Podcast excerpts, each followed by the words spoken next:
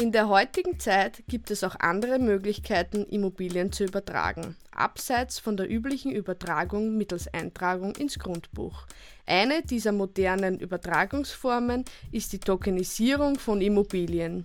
Zu diesem Thema darf ich meinen heutigen Gast, Magister Florian Petrikowitz, Steuerberater und Partner bei TPA Steuerberatung, herzlich begrüßen. Guten Tag, Herr Magister Petrikowitz. Grüß Gott, Frau Helm, und danke, dass ich heute da sein kann.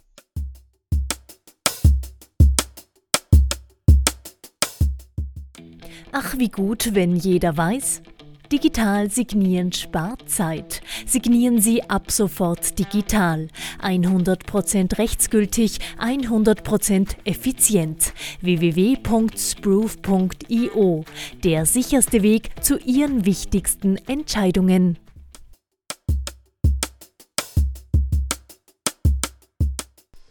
Können Sie uns in einem ersten Schritt erklären, was Tokenisierung grundsätzlich bedeutet? Natürlich, sehr gerne. Ähm, Tokenisierung ist eine, eine Ausprägung der Blockchain-Technologie. Den meisten Leuten ist die Blockchain-Technologie erstmalig mit Bitcoin untergekommen. Wir haben dieselbe technische Basis, aber quasi eine ganz andere Ausprägung davon.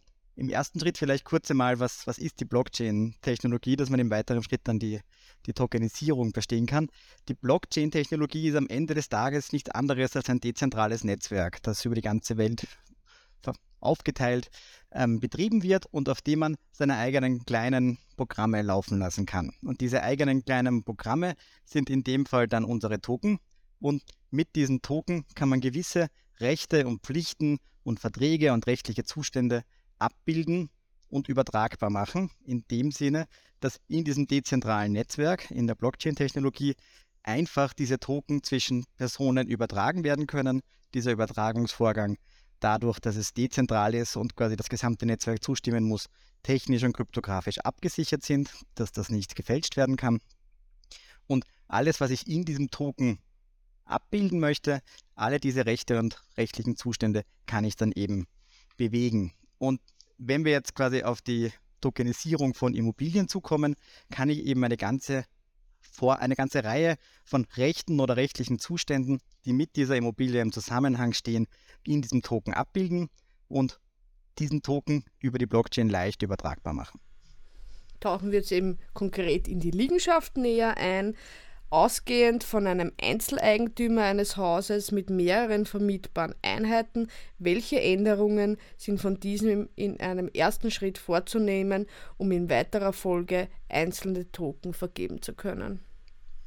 Das erste bei der Tokenisierung ist immer, man muss sich überlegen, was genau tokenisiere ich.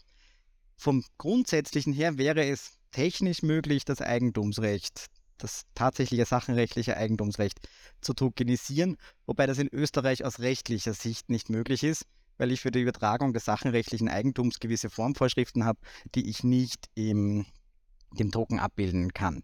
Am Ende des Tages, um das sachenrechtliche Eigentum an Immobilien übertragen zu können, brauche ich eben immer einen beglaubigten Kaufvertrag, der im Grundbuch eingebracht werden muss und im Grundbuch verbüchert, damit im Grundbuch die Eigentümer ersichtlich sind.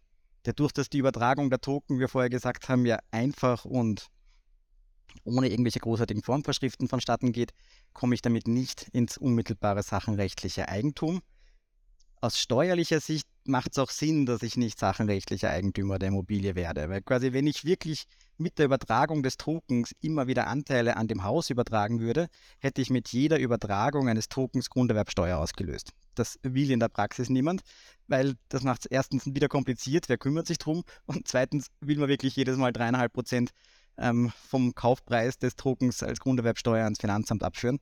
Das macht ja auch dann wirtschaftlich keinen Sinn. Der zweite Punkt, warum das steuerlich unpraktisch wäre, wäre, dass man dann jeden einzelnen Tokeninhaber in der Steuererklärung der Immobilie aufnehmen müsste und dem eine Tangente zuweisen.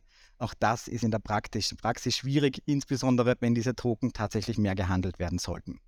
Das heißt, in einem ersten Schritt muss sich der Eigentümer überlegen, was genau will er jetzt tokenisieren.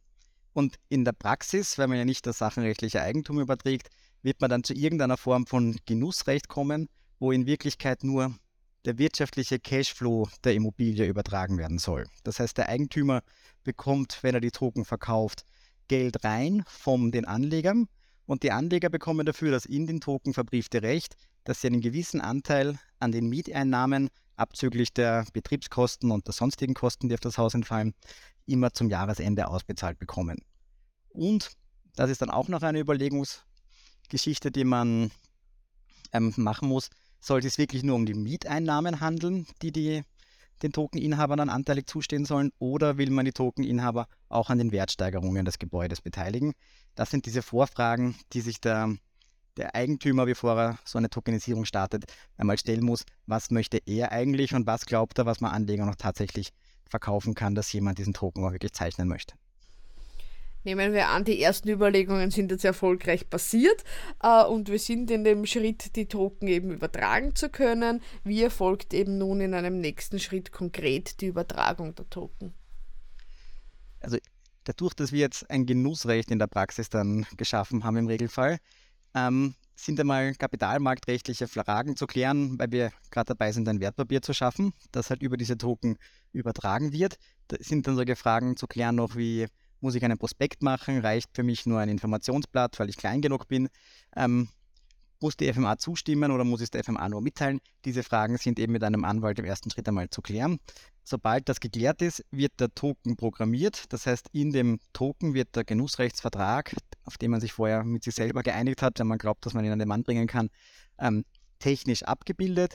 In dem Sinne, dass da drin genau geregelt ist, was genau soll der Anleger kriegen, wie können die Token übertragen werden, weil auch da wird meistens eingeschränkt, dass die Token nur übertragen werden dürfen an jemanden, von dem ich weiß, wer es ist, also der sich vorher bei mir mit Name und Adresse anmelden hat müssen, damit ich quasi nicht irgendwelche Geldwäsche-Präventionsthematiken auslöse. Das muss da drinnen festgelegt sein. Und dann, was man in diesem Token auch abbilden kann, sind sogenannte Smart Contracts. Das bedeutet, dass ich nicht jetzt, wenn ich dann am Ende des Tages von mir 1000 Tokeninhaber habe und ich möchte jetzt das Ergebnis des Jahres, den, den Betrag, den ich an die Tokeninhaber auszahlen muss, nicht 1000 Einzelüberweisungen machen, sondern das kann man über diesen Smart Contract abbilden, dass ich als Eigentümer auf diesen Smart Contract eine Übertragung des Gesamtbetrages mache und der Smart Contract überträgt auf der Blockchain automatisch an die einzelnen Tokeninhaber den auf sie entfallenden Anteil des Erlöses. Das wird dann auch darin programmiert. Dann ist der Token technisch soweit einmal fertig. Die Token in der Anzahl, die vorher definiert wurden, sind erzeugt. Und dann, wenn ich jetzt das Geld aus der Emission bekomme von dem einzelnen Anleger, übertrage ich ihm von meiner Wallet auf seine Wallet die entsprechenden Token, die ihm zustehen. Wie Sie schon angesprochen haben, werden ja eben bestimmte Rechte wie Mieteinnahmen oder Wertsteigerung mit dem Token übertragen. Gibt es auch andere übliche Rechte, die übertragen werden oder gar Pflichten, die mit einhergehen? Also in der Praxis, weil es ein Genussrecht ist und man ja auch versucht, den Tokeninhaber zu integrieren quasi in die, in die Verwaltung der Immobilie, werden auch gewisse Mitbestimmungsrechte oft mit übertragen. In dem Sinne, wenn Entscheidungen anstehen, ähm, ist der Mieterlös, der jetzt am Jahresende da ist, soll der ausbezahlt werden oder sollen damit irgendwelche Sanierungsmaßnahmen getätigt werden, dass die Tokeninhaber da mitstimmen dürfen. Pflichten in der Praxis sind eigentlich nur mit umfasst alle diese Sachen, die der Tokeninhaber vor der Zeichnung machen muss, dass er überhaupt den Token kaufen kann. Also dass er seine ähm, dieses Whitelisting machen muss, in dem Sinne, dass er halt die relevanten Daten für die Geldwäscheprävention übermitteln muss und sich registrieren muss.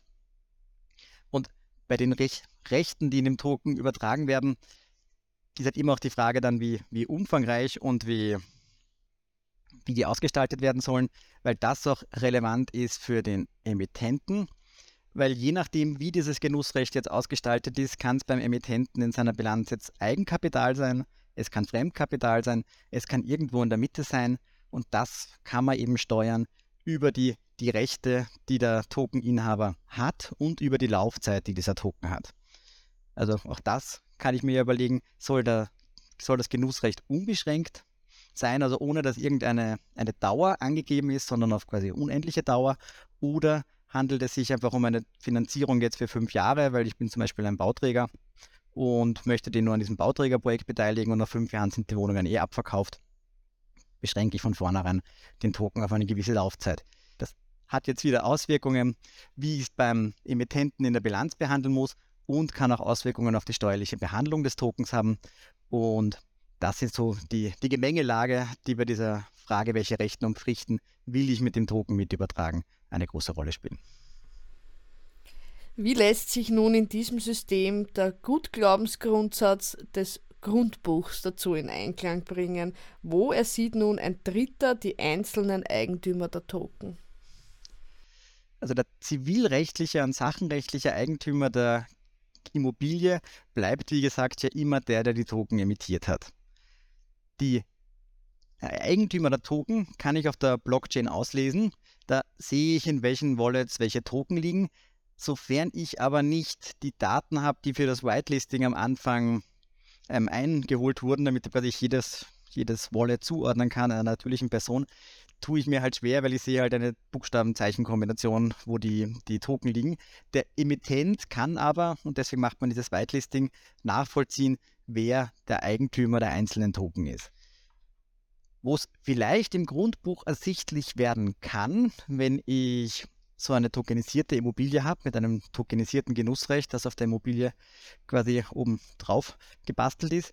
Es ist theoretisch möglich und in der Praxis auch schon umgesetzt worden von einigen Projekten, dass man für dieses Genussrecht, wenn es Fremdkapital ähnlich ausgestaltet ist, ein Pfandrecht auf der Liegenschaft eintragen lassen kann. Dann würde ein fremder Dritter, der ins Grundbuch reinschaut, sehen, aha, auf dieser Immobilie ist grundsätzlich so ein tokenisiertes Genussrecht aufgesetzt. Es gibt einen sachenrechtlichen Eigentümer, es gibt dahinter noch eine Reihe von Leuten, die wirtschaftlich beteiligt sind, in dem Sinne, dass sie an den laufenden Erträgen beteiligt sind. Und so kann man es auch ins Grundbuch bringen und auch damit die Tokenanleger noch ein bisschen absichern, dass sie das Grundstück auch als sachenrechtliche Sicherheit im Sinne eines Pfandrechtes haben. Wer tritt auf solchen Liegenschaften nun als Vermieter auf? Ist das der Eigentümer laut Grundbuch oder ist hier ersichtlich, dass es hier Genussrechte gibt? Für einen Mieter würde nur der Eigentümer des Grundstücks ersichtlich sein. Der tritt als Vermieter auf, ist auch aus steuerlicher Sicht praktischer. Dann haben wir quasi eine Person, wo die Steuererklärung quasi abgehandelt wird. Der nimmt die ganzen Mieteinnahmen und alles in seine Steuererklärung auf. Je nachdem, wie das Genussrecht ausgestaltet ist, ähm, darf er auch die Auszahlungen auf das Genussrecht in diese Steuererklärung aufnehmen. Für den Mieter gibt es nur einen einzigen Ansprechpartner, den sachenrechtlichen Eigentümer. Der muss jetzt nicht, wenn er ein Problem mit seinem Mietvertrag hat, erst 200 Tokeninhaber abklappern, um zu seinem Recht zu kommen. Schauen wir uns abschließend noch an, welche Vorteile jetzt nun eine Tokenisierung gegenüber der herkömmlichen Übertragung bringt. Ja, der Vorteil der Tokenisierung ist, dass wir dadurch eigentlich eine neue Form der Immobilieninvestments möglich wird. Ich bin zwar wirtschaftlich beteiligt an den laufenden Ergebnissen der Immobilie, vielleicht nach Ausgestaltung auch an den Wertsteigerungen. Das Ganze ist aber dadurch, dass die Tokenisierung die technische Basis das Ganze so einfach übertragbar und handelbar macht, kann ich das sehr kleinteilig machen. Ich kann also Immobilieninvestments beginnen lassen bei 50 Euro pro, pro Token und dadurch einen komplett anderen Markt erschließen als die klassische Eigentumswohnung, wo ich vorneweg einmal 20% Eigenmittel in die Hand nehmen muss und das Ganze in meinem Einkommen abbildbar sein muss. Das heißt, die Tokenisierung hat eine andere Zielgruppe in Wirklichkeit als die, über, der Verkauf von, von Immobilien und führt einfach auch zu einem anderen Verständnis von Eigentum. Also als Steuerberater ist mir die Welt des wirtschaftlichen Eigentums ähm, ja laufend schon geläufig. In der Praxis ist das Thema manchmal noch schwieriger zu erklären, dass man nicht zwingend der sein muss, der im Grundbuch steht, sondern dass man am Ende des Tages darauf schauen muss, bin ich eigentlich daran so beteiligt, als wäre ich Eigentümer in dem Sinne, dass ich die Erträge bekomme, als wäre ich ein Miteigentümer, dass ich vielleicht sogar beteiligt bin an einem ähm, allfälligen Veräußerungserlös, dann bin ich wirtschaftlich und finanziell so gestellt, hätte ich mich direkt beteiligt, habe mich aber dadurch, dass es kleinteiliger ist, viel leichter daran beteiligen können und wenn es mal eine gewisse Masse an unterschiedlichen Immobilientoken gibt, könnte auch ein relativ schönes Immobilienportfolio gestreut über Österreich oder Wien oder quasi viel leichter mich an unterschiedlichen Projekten beteiligen und damit mein Risiko auch viel besser streuen.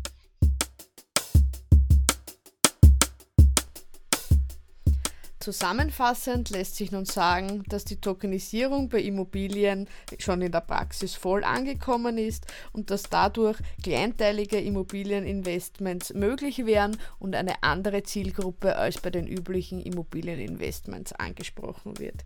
Hiermit bedanke ich mich ganz herzlich bei Herrn Magister Petrikowitz für den Überblick zum Thema Tokenisierung von Immobilien. Vielen Dank. Vielen Dank, dass ich da sein durfte. Damit verabschieden wir uns auch von unseren Zuhörerinnen und Zuhörern. Bis zum nächsten Mal bei Am Punkt. Das war's für heute. Danke Ihnen fürs Zuhören. Zum Schluss sei ein Hinweis auf ein Webinar des Linde Campus erlaubt. Am 15. März werden Dr. Christian Wilplinger und Johanna Rizzi von Deloitte Österreich ein Webinar zur Besteuerung einzelner Assetklassen bei Privatinvestoren abhalten. Die Vortragenden werden unter anderem die neue Kryptowährungsverordnung, die steuerliche Behandlung von Kryptoassets und alternative Investments erläutern. Es lohnt sich also. Alle Infos dazu finden Sie auf lindeverlag.at. Um keine Folge von Am Punkt zu verpassen, abonnieren Sie uns auf Apple Podcasts, Spotify oder bei einem Podcast-Service Ihres Vertrauens. Bitte bewerten Sie uns auf diesem Wege auch gleich am besten mit 5 Sternen. Bis zum nächsten Mal bei Am Punkt, dem Podcast des Linde Verlags.